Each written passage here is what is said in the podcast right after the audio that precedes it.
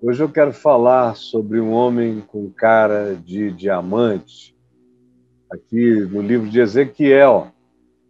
Embora eu marque a leitura do capítulo 3, do verso 1 ao verso 15, para a gente falar sobre esse homem com cara de diamante, eu de fato estou pensando no contexto todo, antes e depois desse texto que eu lerei daqui a pouco. Ezequiel é um profeta que vai para o cativeiro dos filhos de Israel. Ele profetiza antes do cativeiro e profetiza no cativeiro. E ele está no cativeiro num lugar onde uma expressão significativa do povo de Israel estava em cativeiro no tempo do rei Joaquim. E ele estava às margens do rio Ulai, lá no Irã de hoje, na antiga Pérsia. Pérsia dos grandes conquistadores, a Pérsia de Ciro Grande, de Dario, de Xerxes, de Atarxerxes, na Pérsia da história, uma das maiores civilizações que o planeta já conheceu, e o império de Ciro Grande, até o dia de hoje, não foi jamais objeto de comparação na sua extensão com qualquer outro império humano. Até o dia de hoje, a gente espera muito que os impérios humanos tenham acabado e acabem acabem de um modo generalizado. Mas Ciro Grande foi um conquistador magnânimo, forte, poderoso, mas justo, a ponto de que em Isaías, no capítulo 45, os anciãos de Israel o chamaram de O Messias, de ungido, do libertador. Lê Isaías 45, foi baseado nisso que eu botei o nome do meu filho de Ciro aquele que vai adiante da sua geração, que quebra os portões de ferro, arromba aquilo que antes era porta fechada e agora é uma porta que se abre para que haja liberdade e libertação para outros. Foi por causa disso, de Isaías 45 e de Ciro, que eu coloquei o nome do meu filho, de fato, conforme o dele. E é nessa cultura, nesse ambiente posterior, que aquele ambiente, aquela região vai crescer.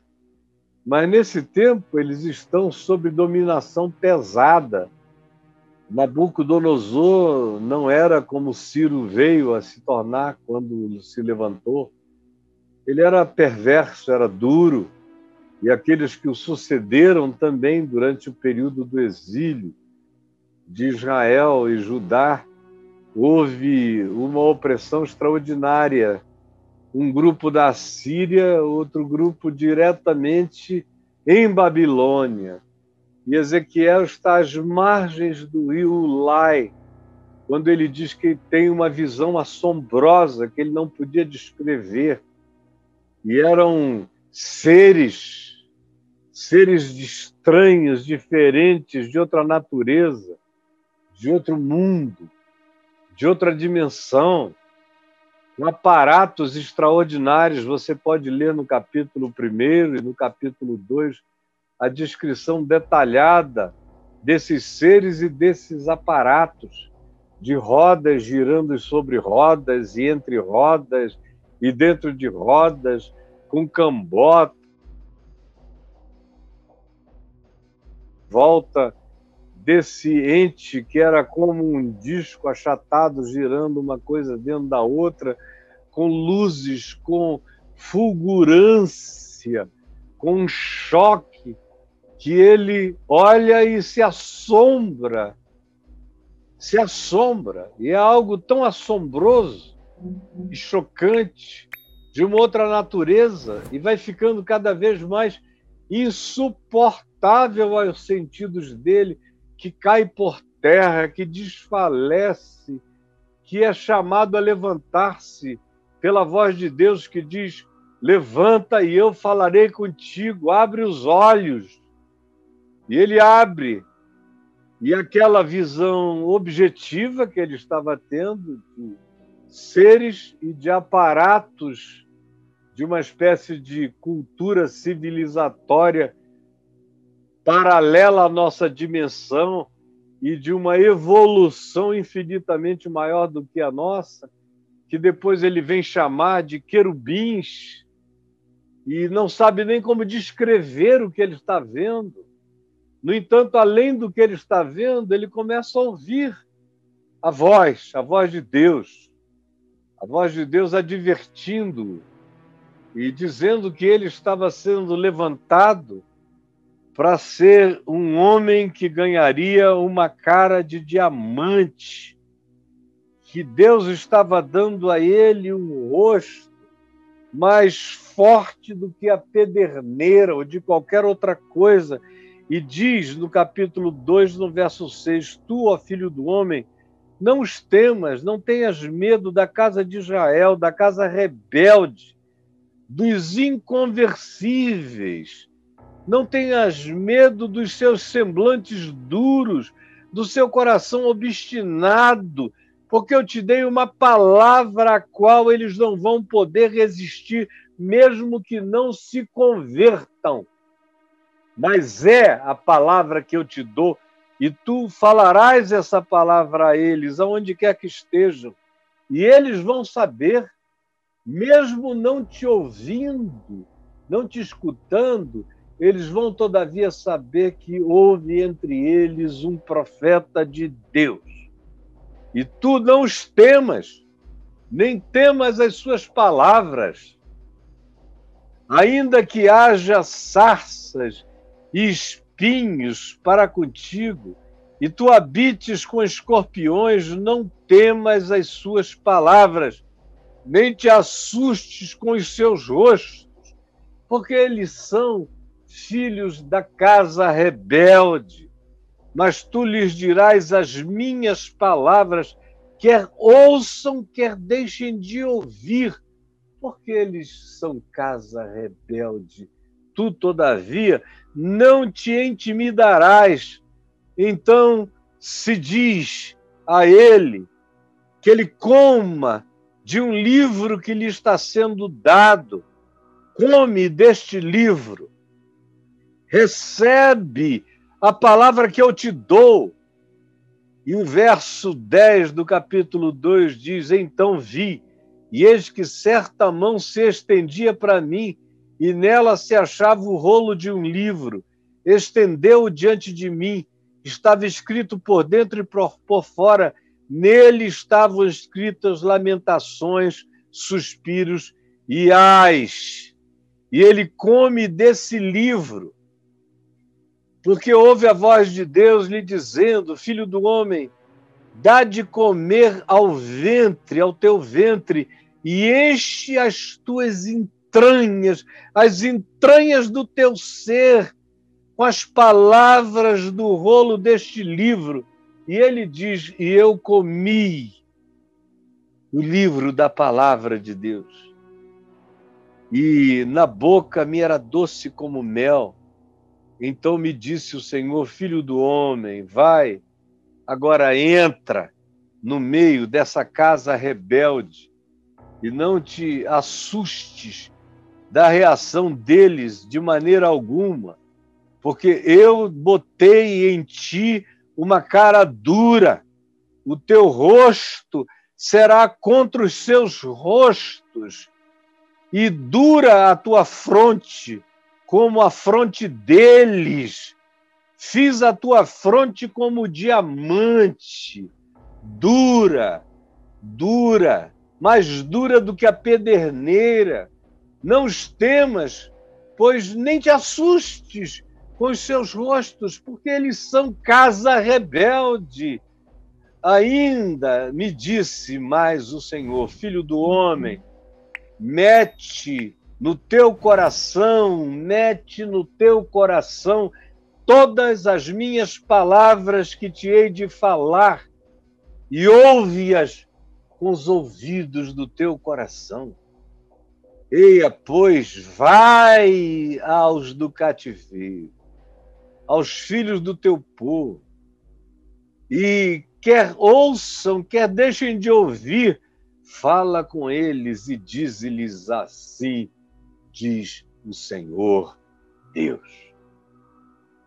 Levantou-me o Espírito de Deus e ouvi por trás de mim uma voz de grande estrondo que, levantando-se do seu lugar, dizia: Bendita seja a glória do Senhor. Então ouvi o tatalar das asas dos seres viventes que tocavam umas nas outras e o barulho das suas rodas juntamente com eles e o sonido de um grande estrondo. Então o Espírito me levantou e me levou, e eu fui amargurado na excitação do meu espírito. Mas a mão do Senhor se fez forte sobre mim. Então fui até Labib, aos do exílio que habitavam junto ao rio Quebar, e passei a morar onde eles habitavam.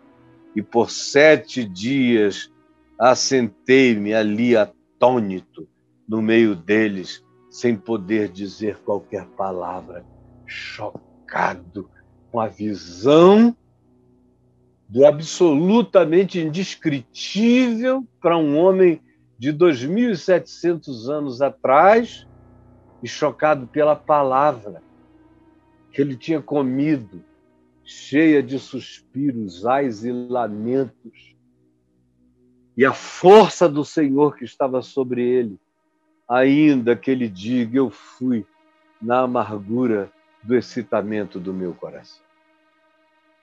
Agora que eu li o mínimo desse texto, eu gostaria de prosseguir, porque desse ponto em diante, ele, quando ele se levanta, ele se levanta para tudo, e é tudo que ele enfrenta.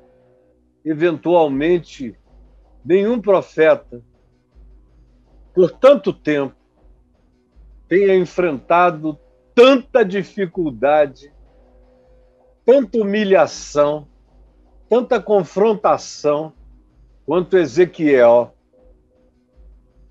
Faz isso sem voltar atrás. Perde a mulher por quem ele era apaixonado, porque Deus disse: Olha, para você entender a minha dor em relação a esse povo de Israel que casou comigo e se tornou numa prostituta adúltera para comigo, eu estou tirando de ti a delícia dos teus olhos. E a mulher dele morreu, e o Senhor ainda disse: Tu a sepultarás sem choro. Tu a sepultarás sem choro. Porque é assim que o povo de Israel ficará. Eles terão que aprender e vão aprender a viver a sua própria dor, a sua própria calamidade, sem nenhum choro, porque será em silêncio que eles irão para o cativeiro. Agora, olha aqui para mim. A gente está vivendo um tempo muito difícil, muito difícil.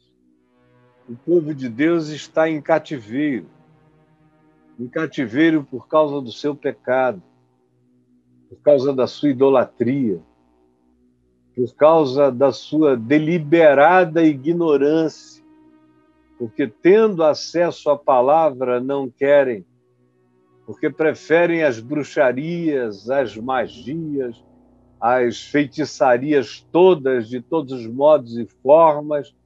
É isso que preferem. Eles querem soluções de magia e não querem obediência à palavra do Senhor. É por isso que estão em cativeiro um cativeiro tão terrível que eles nem percebem a natureza da sua catividade. Não conseguem perceber que já não são um povo livre. Eles pensam que são livres porque eles podem pegar ônibus, ir para lá e ir para cá, mas a mente deles está presa numa Babilônia espiritual em catividade, sem discernimento, com a mente presa no império das trevas. E é um povo que é casa rebelde, que ouve a palavra, mas fecha os ouvidos, como Paulo profetizaria, teriam coceira nos ouvidos, não poderiam ouvir a palavra, e quando a ouvissem, ouviriam, ouviriam sem jamais chegarem ao conhecimento da verdade. É nesse estado que nós estamos vendo as coisas acontecerem. É muito vínculo com coisas que são anticristo, que são anti-evangelho, que são anti-vida, mas eles não entendem. E aqui se diz a Ezequiel: Eu vou te mandar não para um povo de língua estranha que não possa se comunicar contigo. Ao contrário, eu estou te enviando é para a casa de Israel. Eles entendem a tua língua, mas eles não escutam nos seus corações. Se eu estivesse te mandando para um povo que não entendesse a tua língua, rapidamente eles aceitariam a tua palavra mas como tu és um deles e tu conheces a língua deles, eles conhecem a tua língua, tu lhes falarás a palavra de Deus, mas eles não quererão ouvir.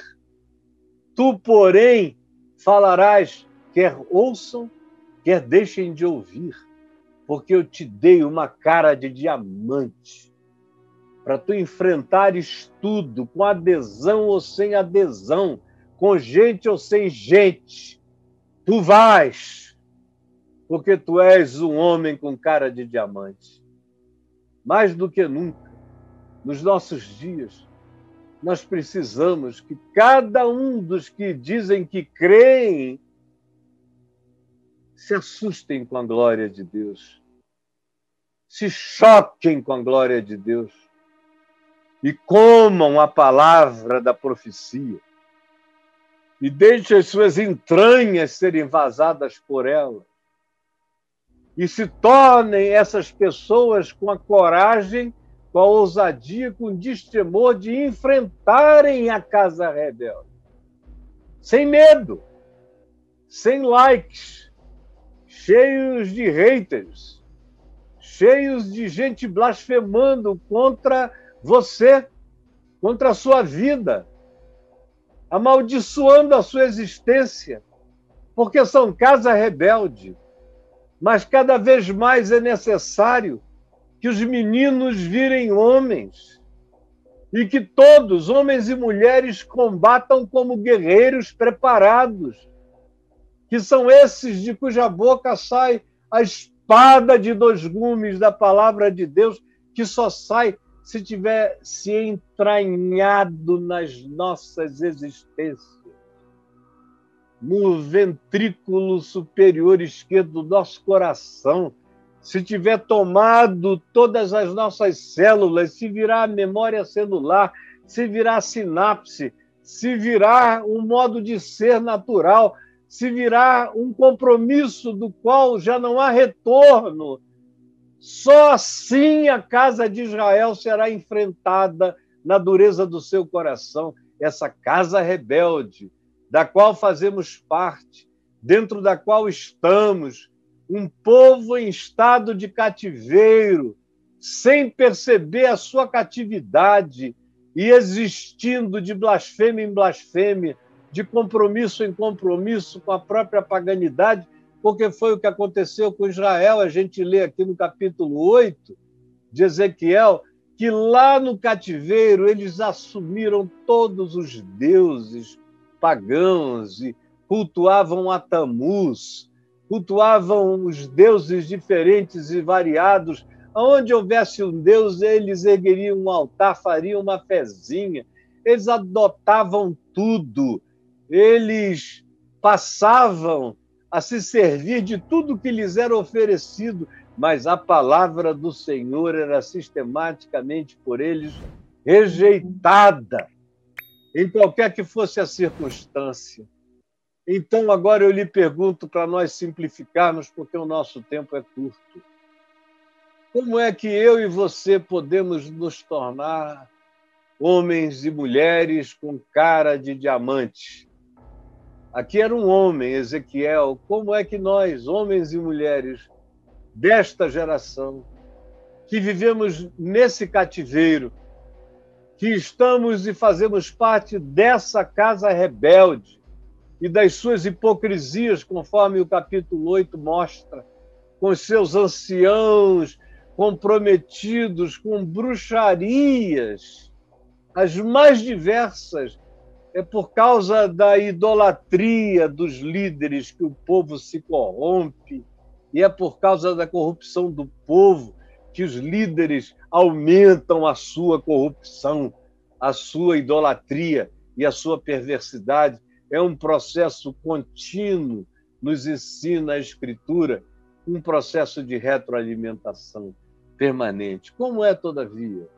Em primeiro lugar, olha aí o que o Braulio vai colocar para todo mundo ler e entender. Em primeiro lugar, o que eu e você precisamos fazer para termos essa cara de diamante. Esse indivíduo que fica com cara de diamante é criado, é gerado, é gestado, é produzido por uma visão chocante da glória de Deus.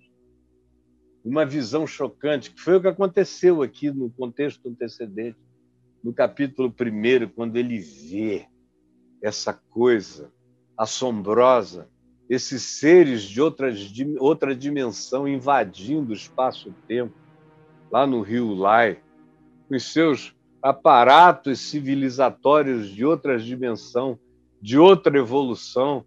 São seres, criaturas chamadas de querubins, mas são criaturas de outra energia, de outra dimensão, de outra evolução e que carregam mensagens do Senhor a nós, e sabe Deus a quantos mais no universo, em todos os universos paralelos, esse choque da glória, essa visão que aquele homem de, existindo há 2.700 anos atrás não podia nem compreender, nem decifrar os aparatos ou os seres que estavam presentes naquele aparato e que acabaram lhe trazendo a palavra do Senhor.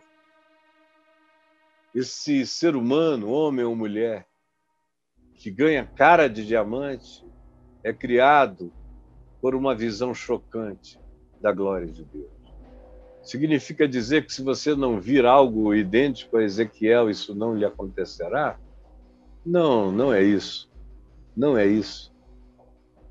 É, excepcionalmente, eu vi duas vezes coisas extraordinárias. Uma delas tão chocante que, se fosse há 2.700 anos atrás, eu teria caído no chão aturdido, sem conseguir falar, de tão chocante que era aquela coisa absurda pairando na minha cabeça.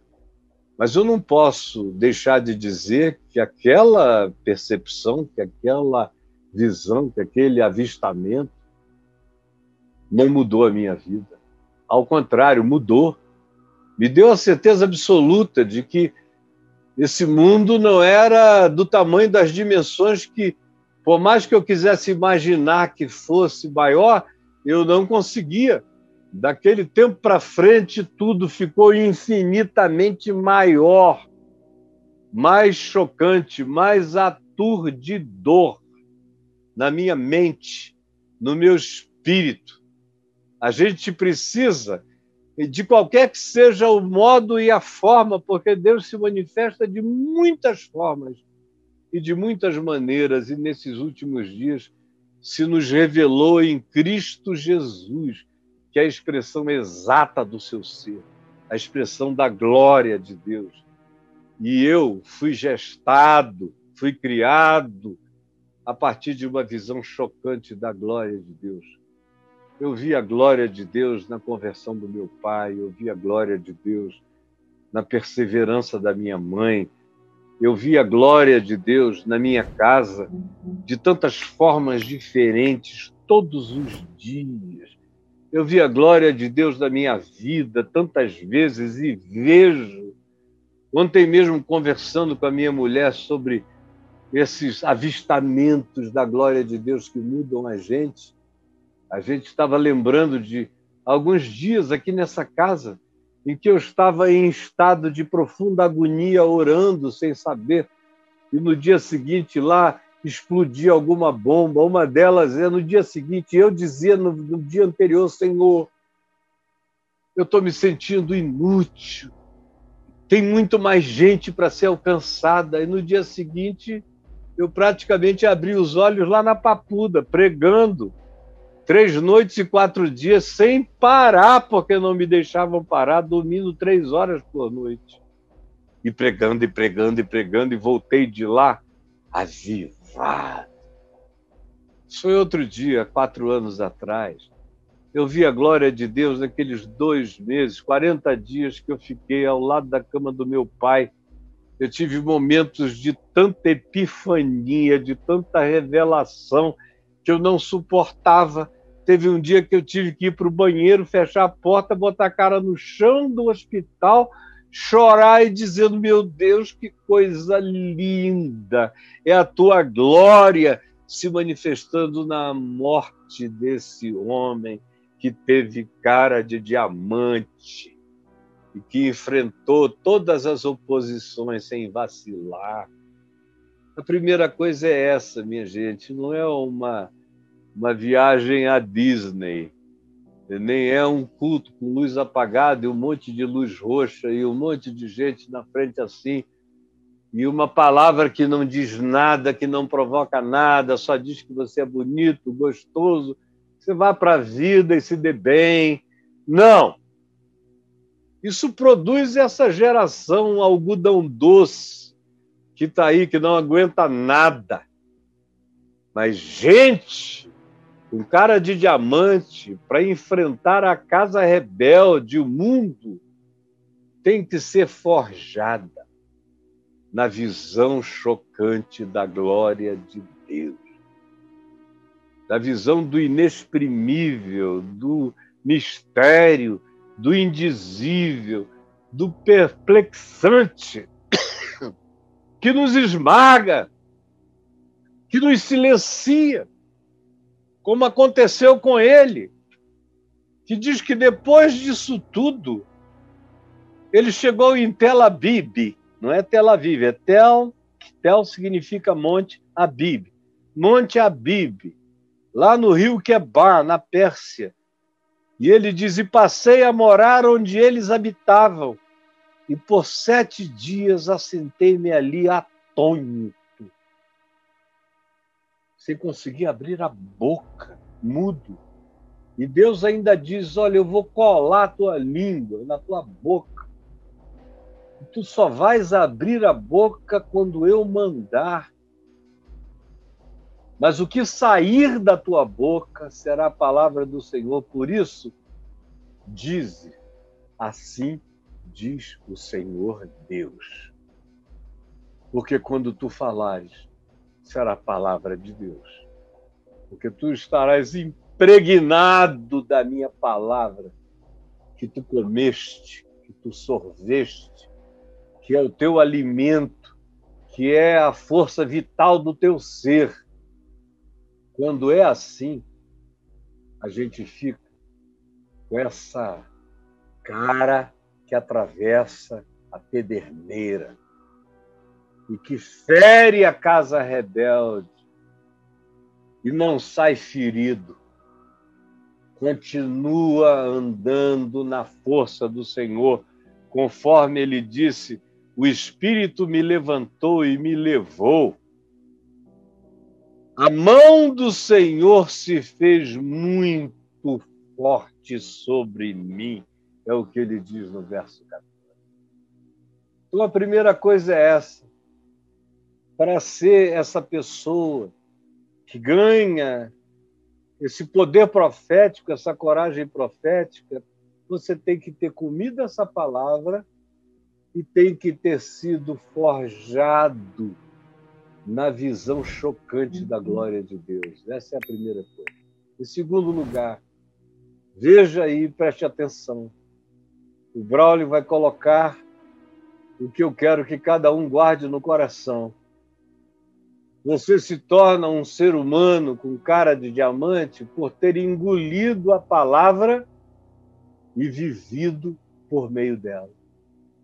Você se torna um ser humano com cara de diamante, desses que atravessa tudo, atravessa a vida, atravessa a dor, atravessa a morte, atravessa a blasfêmia, o ódio de todos e de qualquer um, e segue, e não sabe retroceder, porque você foi impactado e chocado no ninho da glória de Deus e também por ter engolido a palavra e vivido por meio dela. Deixado a palavra se celularizar na sua existência, se tornar sinapse natural dos seus pensamentos, respostas, emoções e atitudes. Isso eu e você temos que saber. Se eu não guardar essa palavra no meu coração,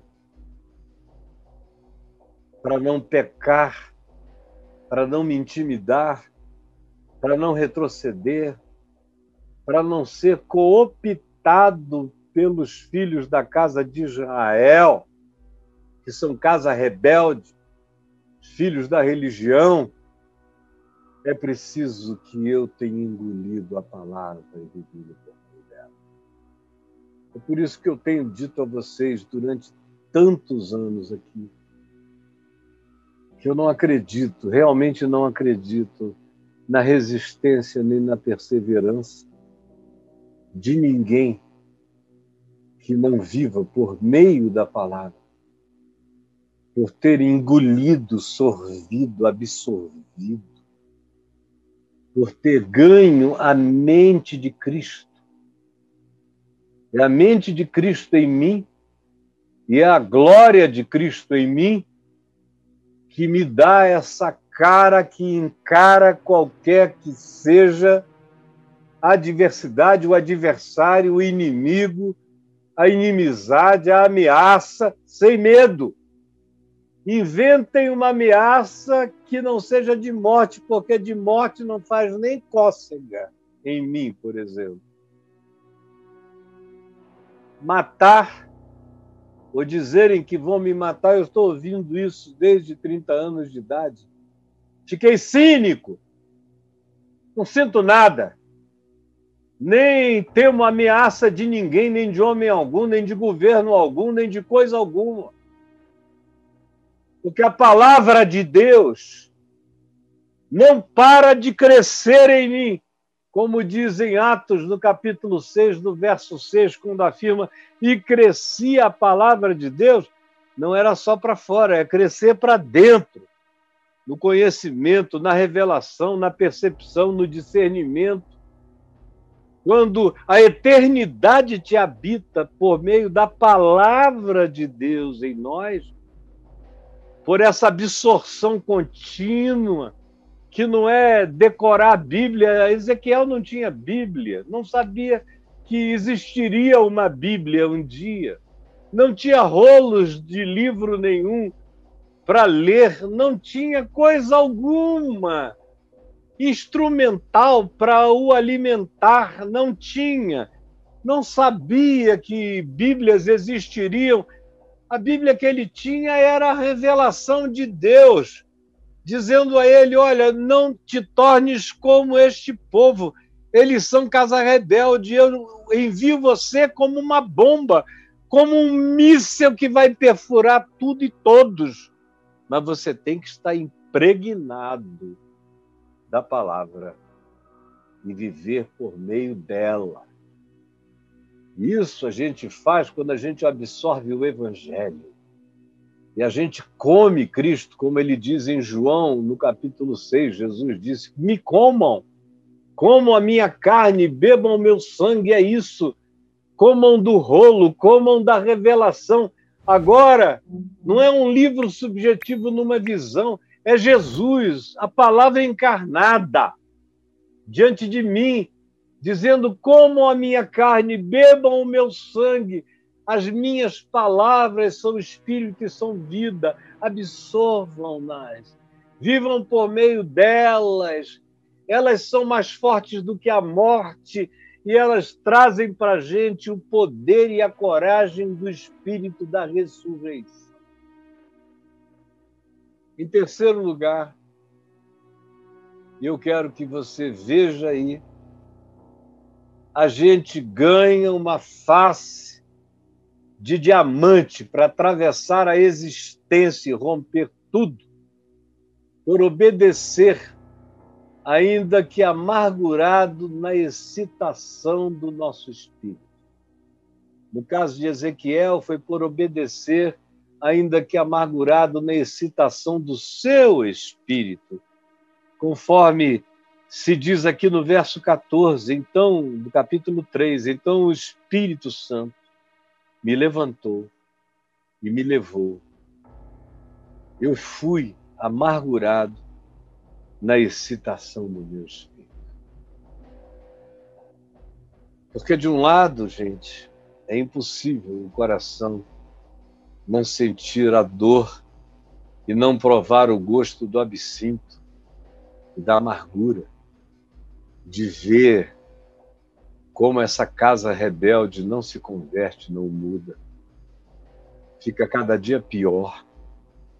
Faz compromissos com Nabucodonosor, com Belsazar, faz compromissos com quem quer que chegue, oferecendo poder, aceitam ficar no cativeiro com a promessa de que serão empoderados de algum modo, esquecem-se do seu Deus com a maior facilidade.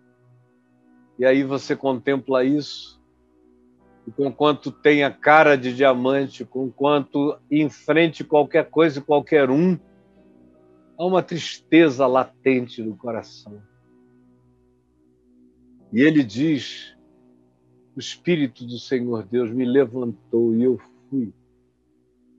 Eu fui com a amargura na excitação do meu espírito, mas eu fui com amargura. Tem muita gente que, por causa dessa amargura, não foi a lugar nenhum. Mas quando você um dia conheceu a glória de Deus de verdade, quando você come a palavra todo dia e ela vira célula, sinapse, vira emoção, sentimento, vira decisão irrevogável no seu ser, e vira a mente de Cristo na sua interpretação, aí não tem mais volta e você vai. O Senhor Deus diz: levanta-te. E você se levanta. E você vai, como aqui se diz, e eu quero repetir. Então o Espírito me levantou e me levou, e eu fui, e eu fui, e eu fui, amargurado na excitação do meu espírito. Que expressão tragicamente linda e poética. E eu fui amargurado na excitação do meu espírito, mas tem mais. Tem um adversativo presente e inafastável que diz: mais a mão do Senhor se fez muito forte sobre mim. Mas a mão do Senhor se muito forte sobre mim. A minha oração nesses dias é pedindo que o Senhor levante uma geração desassombrada, uma geração de Ezequiéis, de Ezequielas, literalmente de Ezequiéis e de Ezequielas. E, e que ninguém tenha medo, que a gente tenha coragem não se encolha, porque Deus não nos deu espírito de covardia, mas sim espírito de poder, de amor e de moderação. É essa a minha oração.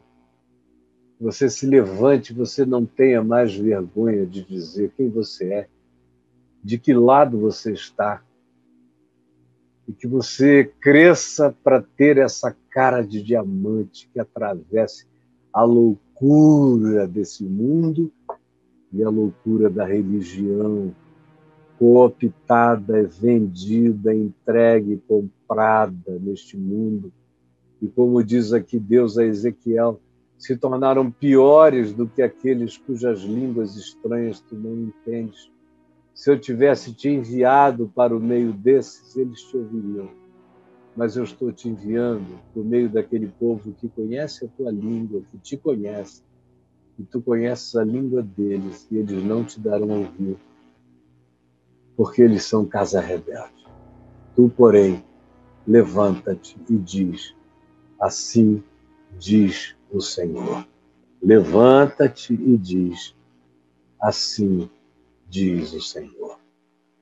Eu te peço, Jesus, que essa palavra não seja levada pelo vento para lugar nenhum, mas ela caia em corações que tenham sulcos que tenham aquelas valas férteis, para que essa palavra produza a 30, 60 e a 100% no coração de todos os que ouvirem, que um se torne pelo menos 30, que um se torne pelo menos 60, que um se torne 100, que o poder de contágio de cada um de nós e a nossa coragem de ser em Ti se manifeste como sinal da Tua glória na nossa vida.